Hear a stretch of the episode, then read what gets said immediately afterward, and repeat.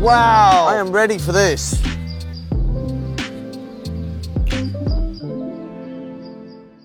Hello and welcome to another episode of Potside Chats, where we talk about all things China. We're your hosts, Stephanie and Nathan, and this week's episode is about China's national park system. And joining us is cyclist and social media commentator Jerry Grey. Hi, thank you, and uh, what a great place to be invited to. We're excited you're here. We're in the perfect setting to discuss the national park systems. And I think people would be really surprised to know that uh, 2023 is only the second anniversary of China's national park system. Yeah, but in the last 10 years, China's accelerated so much in conservation. Now, Jerry, you've been here for nearly 20.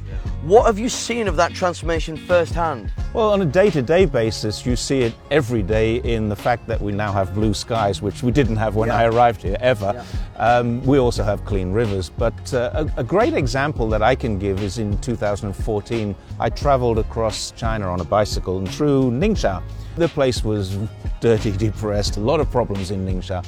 And um, I cycled back uh, the opposite direction in 2019, so five years later and saw an entirely different environment clean, new roads, new buildings, all of the old cave dwellers have gone. It's, it's an entirely different world, almost a different planet, really. And it's so interesting because, you know, China, of course, had parks before the national park system.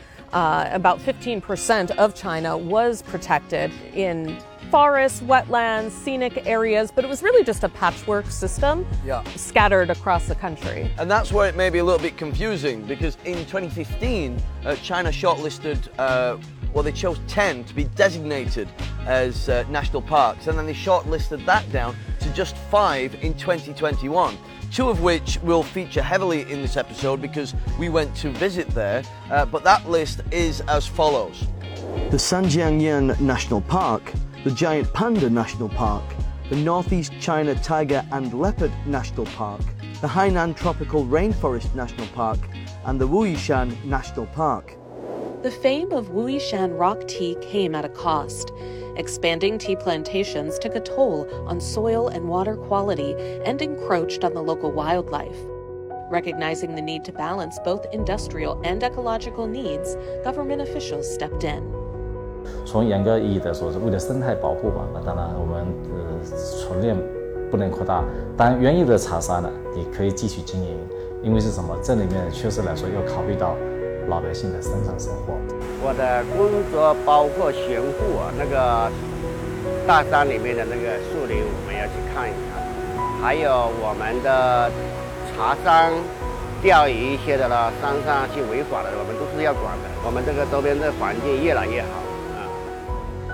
我个人认为呢，我我们中国的这个国家公园，呃，与世界上面的国家公园有很多共同点，但应该有我们的个性。我们中国可以集中力量办大事。Wow, that looks so serene. It must have been a wonderful experience. What were your main takeaways from that?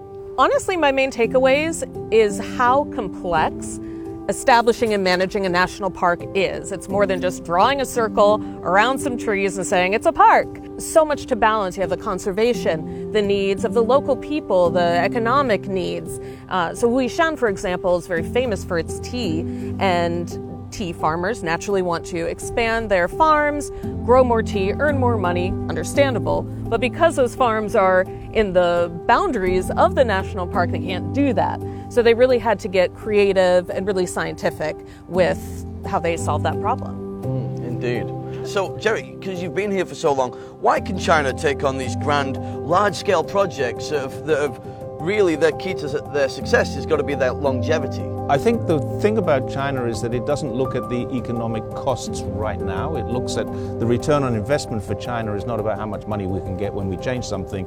It's what will this benefit to society, the people who live there, the ecology, the environment. So China has a very different view on, on how they do things. They say there's a long-term view here.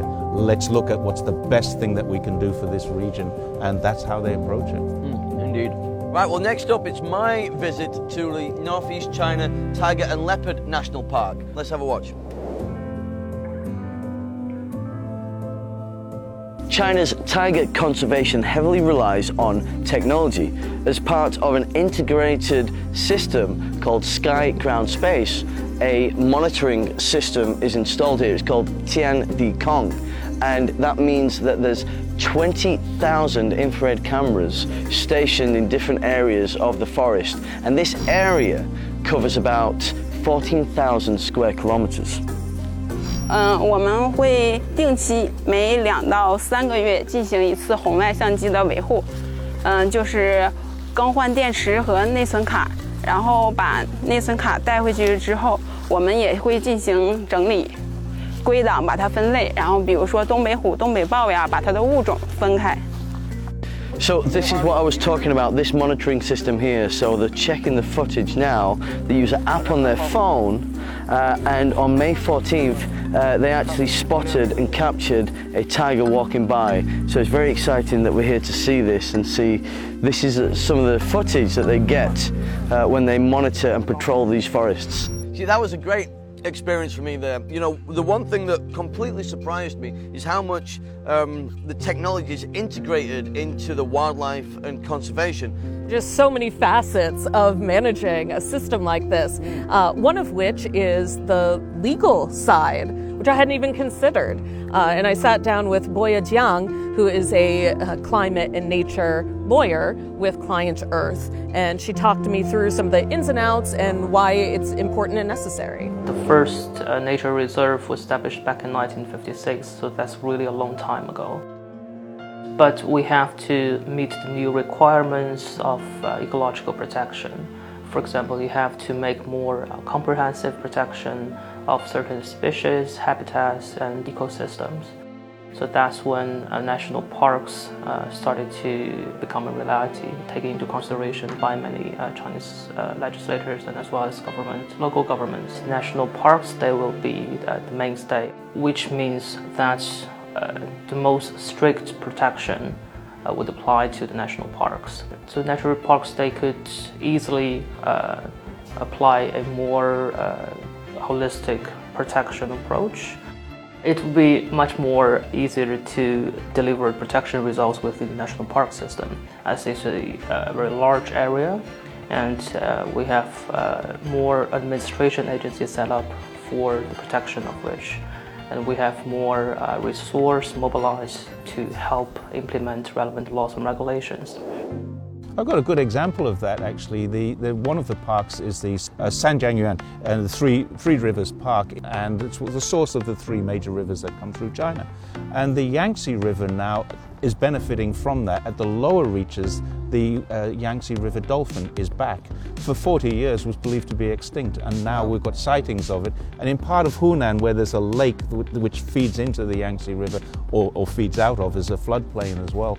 There's a conservation area there for the dolphin lives in that area now. That's incredible. And, again, just another great example of the knock on benefits uh, of the work that they're doing in the park to extend far beyond the boundaries. And that is just fascinating.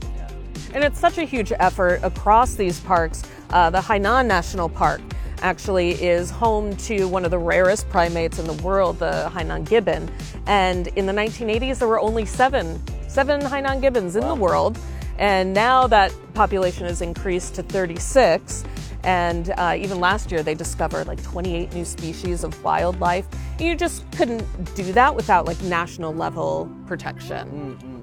Yeah, no, Hainan's beautiful. Have you been? I've been to Hainan, but next week we're starting a bike ride. My wife and I will ride down to Hainan and just do the circuit of the island. Wow. So you're going to the park, right? Well, have to now. You have to now. Keep your eyes out for a gibbon. Will do. Well, that's all we have time for this episode. Jerry, thank you for joining us. Thank you very much for the invitation, and what a great picnic and a great location. Well, now we can really dig in, I guess. Okay. So thanks for watching, and we'll see you next time for another episode of Potside Chats. Great. Oh, oh, hell yeah!